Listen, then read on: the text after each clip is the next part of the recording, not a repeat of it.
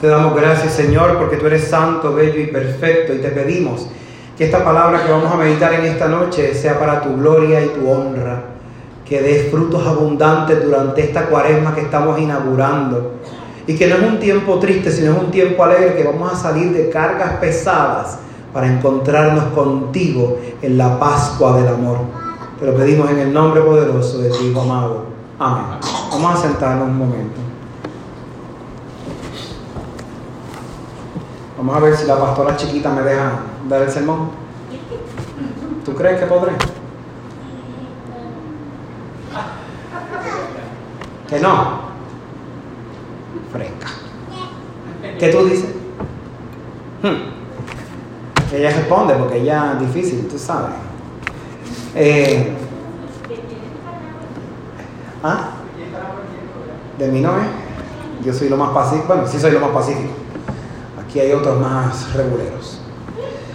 Eh, miles de iglesias alrededor del planeta hoy, eh, iglesias cristianas, están celebrando hoy el miércoles de ceniza. Y el miércoles de ceniza Muchas personas van a la iglesia solamente para ponerse la, ceniza en la frente, pero realmente no importa si se pone la ceniza o no, el signo no es la ceniza. El signo es que estamos iniciando un tiempo intenso. Hay dos veces al año que el libro de liturgia y cántico nos dice que los pastores y pastoras usamos el negro, el Viernes Santo y el miércoles de ceniza porque estamos entrando a un tiempo de reflexión profundo que también puede evocar tristeza, porque vamos a recordar la muerte de nuestro Señor. Pero el tiempo se define por el color violeta, el color morado, un tiempo de que nos vamos a preparar en el desierto. Iniciamos 40 días y el número 40, como sabemos, es un número simbólico en las escrituras. El pueblo judío, lo, lo estamos estudiando en el libro de Deuteronomio, Pasó 40 años caminando en el desierto para encontrar la tierra prometida. Así que Dios nos está dando 40 días de preparación para encontrarnos con Él en la Pascua del Amor. Estos 40 días, alguien ha leído y si no lo ha leído, tiene tarea de leerlo urgente. El libro El Caballero de la Armadura, Oxidada. Tremendo libro, si no lo ha leído, lean. le va a hacer mucho bien, crean. Ese libro es una historia bien interesante, no voy a contarlo todo, pero este caballero que se aferra a su armadura y pasa tanto tiempo con ella que cuando decide quitársela, le es imposible quitársela. Y para quitársela, literalmente, imagínense que se pegó aquí, tiene que arrancársela. Y no es que se la está arrancando nada más, detrás de eso que se viene la piel. Así que esto va a doler. Cuando usted lleva mucho tiempo cargando cosas que usted no tiene que cargar, rencores, chismes, problemas, sin fin de cosas que no son parte de nosotros y nos toca despegarnos de ellas, esas cosas duelen. Pero es importante salir de ellas porque eso nos va a permitir crear nuevamente esa comunión ideal que tenemos que crear con Dios. Así que hoy el signo de la ceniza se va a convertir en un signo de que voy a inaugurar mi camino para preparar mi corazón para ser transformado. No significa que yo le puse la ceniza y ya su corazón está transformado, ni que mañana viene una hada mágica sobre ustedes y ya usted está transformado. Eso no funciona así. 40 días en el desierto nos van a ayudar a prepararnos. Literalmente, el milagro hermoso, si todos viviéramos la cuaresma de una manera particular y la Semana Santa también, que yo sé que todos los de aquí vamos a vivirla así, el sábado santo, que celebramos la mitad de la misa del servicio en a oscuras, es un momento mágico cuando encendemos las luces porque sentimos que de verdad cambió algo en nuestras vidas. Sentimos una resurrección diferente. Así que la cuaresma para nosotros no va a ser un caminar como el año pasado ni el anterior. ¿Por qué va a ser diferente? Porque usted va a luchar por algo. Fíjense lo que dice el verso 21 del Evangelio que leímos hoy. porque donde esté vuestro tesoro, allí estará su corazón. Las historias más chistosas, más interesantes y más sangrientas de las familias son cuando tienen que dividir herencia. Yo he visto familias que casi se matan por las herencias, literalmente, no estoy exagerando. ¿Cómo? ¿Sí? Eh, realmente esa dinámica de las herencias es, es algo absurdo. Estamos peleando por un tesoro, estamos peleando por algo monetario, una casa, lo que sea, que se va a convertir en dinero. Y nos matamos porque sentimos que ese es nuestro derecho. Y yo no tengo que cederle ese derecho a nadie porque mi mamá, mi papá, fulano, mengano, sutano, quien sea, me dejó eso para mí. Y gastamos dinero en abogados, en ir al tribunal apelativo, que nada más tú decirle a, un, a un abogado que vas para el tribunal apelativo, ya tú le ves los ojitos como en los muñequitos de signos de dólar. Tú no trabajas civil, así que no te estoy hablando de ti. No te estoy... Eh, oye, eh, estamos hablando de que se someten a todo ese proceso con el fin de ganar y obtener ese resultado, sin medir las consecuencias de lo que estoy lastimando en el proceso. Jesús nos dice en el Evangelio de hoy, donde tú pongas tu corazón, allí va a estar tu tesoro. Donde yo estoy poniendo mi corazón. Donde yo estoy invirtiendo mis emociones y mis recursos mentales. ¿A dónde yo estoy dirigiendo mi mirada? Eso es una pregunta que nos vamos a hacer en estos 40 días. ¿Realmente yo le estoy siendo fiel a Dios? ¿Realmente yo le estoy siendo fiel al amor que Él me está profesando? ¿Realmente yo estoy conectado con Dios? Porque yo voy a hablar de la palabra conversión y arrepentimiento, pero el único fin de esa conversión y el arrepentimiento, o el objetivo es perseguir ese tesoro, perseguir ese amor. Yo no tengo que ir delante de usted para que usted sepa que usted es pecador. Yo soy pecador. Y yo no tengo que ir delante de usted para que usted me recite todos sus pecados. Usted sabe cuáles son sus pecados. Pero el pecado más grave que cometemos es pensar que no tenemos pecado y no tenemos la necesidad, necesidad de ser salvados. Hay una historia que yo he contado en varias ocasiones, si no la he escuchado, la comparto con ustedes. Estaba este muchacho que fue donde su maestro y le dijo a su maestro, maestro, quiero aprender de Dios. Y su maestro le dijo que no, que le enseñaba en otro momento. Y el muchacho insiste, insiste, insiste, insiste todos los días, todos los días, todos los días que él quiere aprender de Dios. Y el maestro se cansó en un día y le dice, vente, vamos a nadar para el lago. Y se llevó al muchacho para el lago. Y cuando estaban nadando en el medio del lago, el maestro cogió al muchacho y lo hundió. Y lo mantuvo debajo del agua mucho tiempo hasta que de momento lo saca. Y el nene empieza a buscar aire, respirar, no sé qué cuánto. Y de momento el maestro le dice en ese afán, que era lo más que tú querías cuando estabas allá abajo. Aire. Cuando tú necesites a Dios como necesitas el aire, eres digno de aprender de Dios. Literalmente, tenemos el privilegio en nuestras manos, en el siglo XXI, de cargar la Biblia en nuestro teléfono, de tener tantos recursos para poder conectarnos con Dios. Pero el primer paso para tú conectarte con Dios es yo reconocer que yo lo estoy haciendo mal. Que yo tengo la necesidad de ser salvo, que necesito arrepentirme de mis pecados, que necesito convertir mi corazón. Necesito hablar conmigo mismo de conversión. Probablemente yo pienso que la conversión la necesitan aquellos que no van a la iglesia o aquellos que no siguen a Cristo, pero la conversión se necesita en la iglesia. La iglesia de Cristo carece de conversión. Carece de cristianos y cristianas que miren a los ojos a Cristo y reconozcan que soy pecador, pecadora, pero aún siendo pecador y pecadora, tengo la confianza que mi Señor me va a perdonar, que mi Señor me va a abrir los brazos. Pero yo no puedo ser tan arrogante y tan bip, bip, bip, de pensar que sencillamente tengo hasta el último minuto cuando ya esté en una cama tirado para arrepentirme, porque yo no sé el día ni la hora en que el Señor me va a mandar a buscar.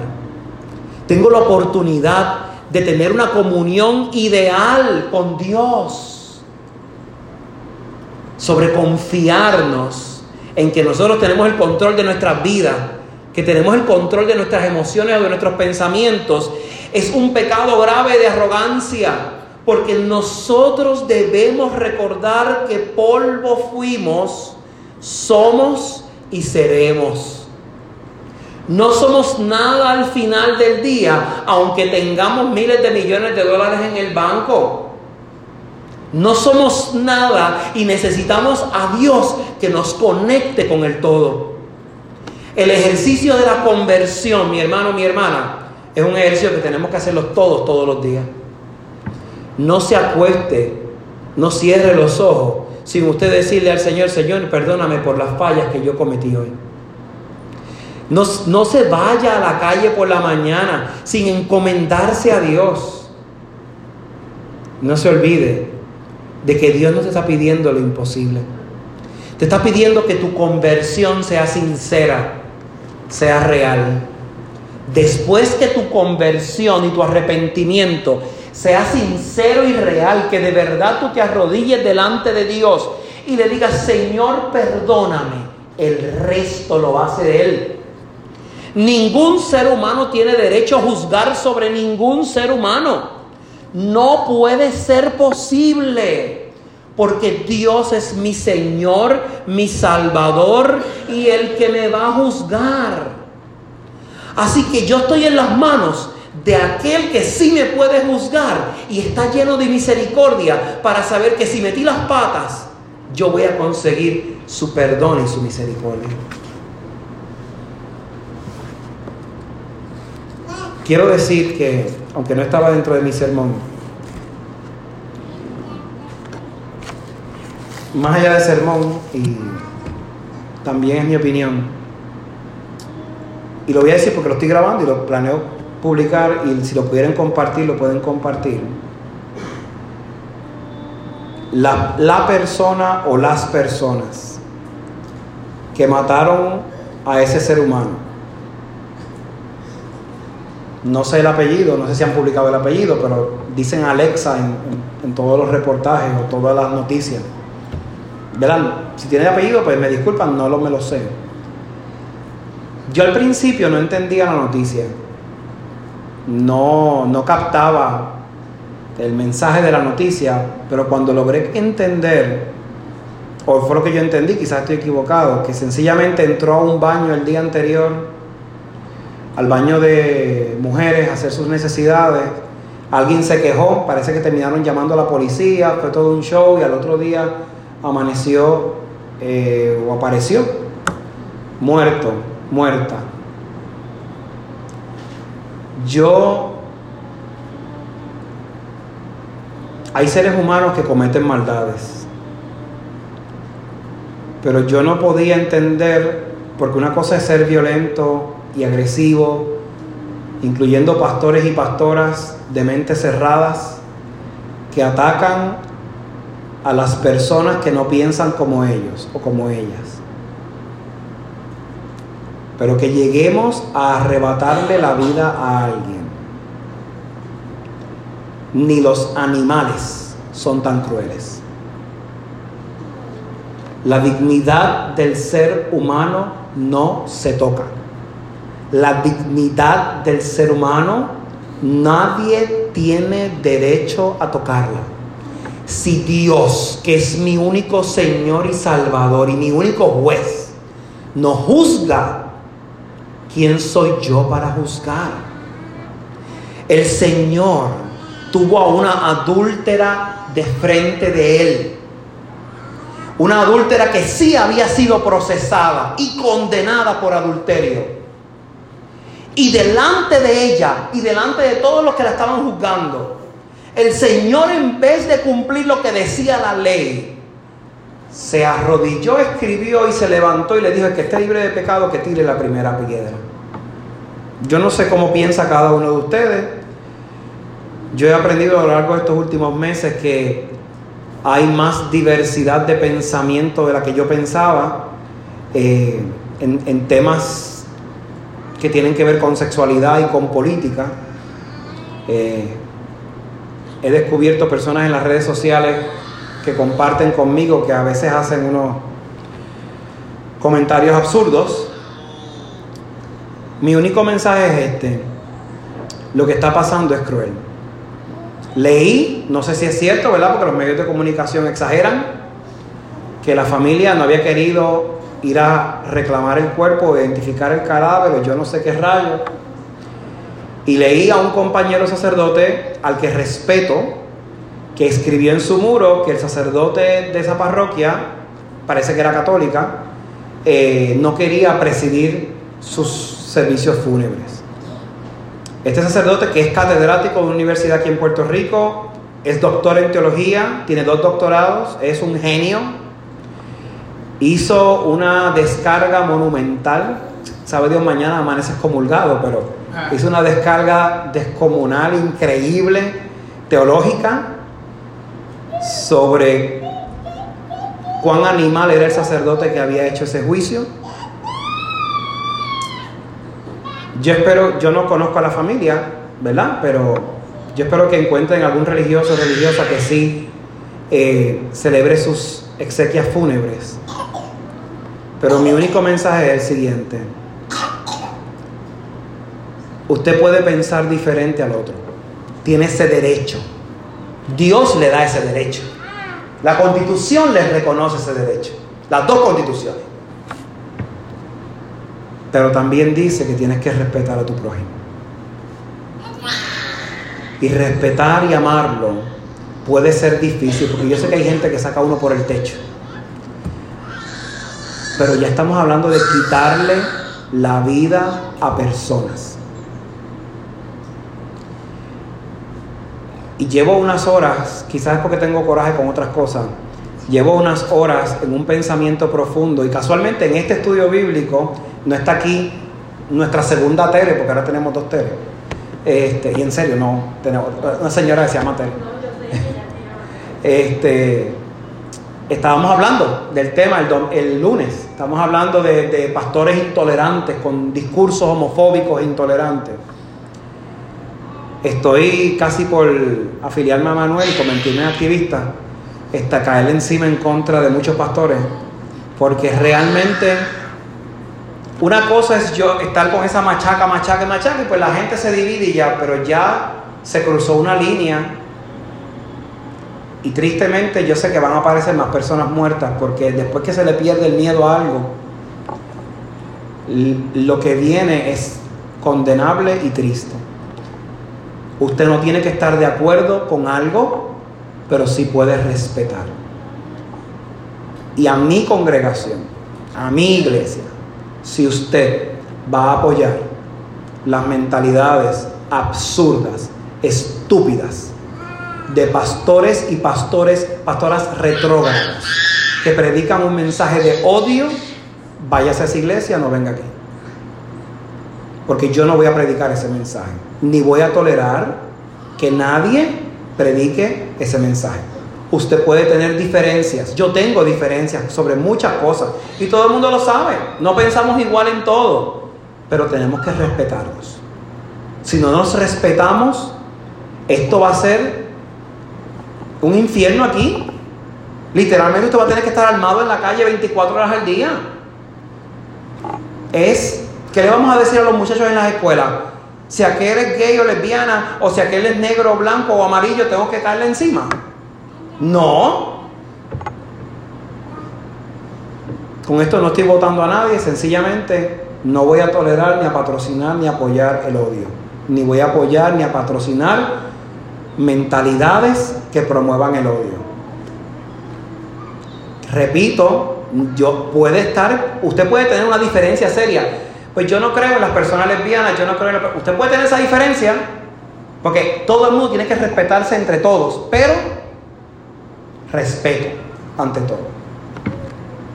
Y de delante de mí no hable del tema del odio de esa manera porque todavía estoy procesando la noticia y me resulta increíble que en Puerto Rico, donde el jíbaro no hacía esas cosas, nosotros ya llegamos a ser más bajos que cualquier animal del reino animal. Es triste y es condenable. Y quiero orar por ella. Quiero orar por sus amigos y sus amigas. Y quiero orar por todas esas personas transgéneros, eh, no me sé todos los nombres y me perdonan, eh, que probablemente sienten miedo. Probablemente, después de esa noticia, si yo fuera transgénero, tendría miedo de salir a la calle. Porque yo no sé con qué idiota me voy a encontrar en la calle. Y todos nosotros tenemos, algunos tenemos, o sea, todos tenemos hijos, hijas, nietos, nietas o sobrinos o sobrinas que pueden ser transgéneros o, parte de la comunidad LGBT. Y nos va, a nos va a chocar cuando tengamos a un hijo, no, nos tiene que chocar desde ahora, porque si de verdad somos cristianos, no somos cristianos de nombre y no vivimos en la hipocresía de ser cristianos, realmente tenemos que, eso nos tiene que chocar y nos tiene que chocar esta estupidez. Eso no era parte de mi sermón, pero no podemos comenzar la cuaresma viviendo en hipocresía, porque el Señor nos dijo en el Evangelio, la hipocresía hay que acabarla. Que el Señor le bendiga.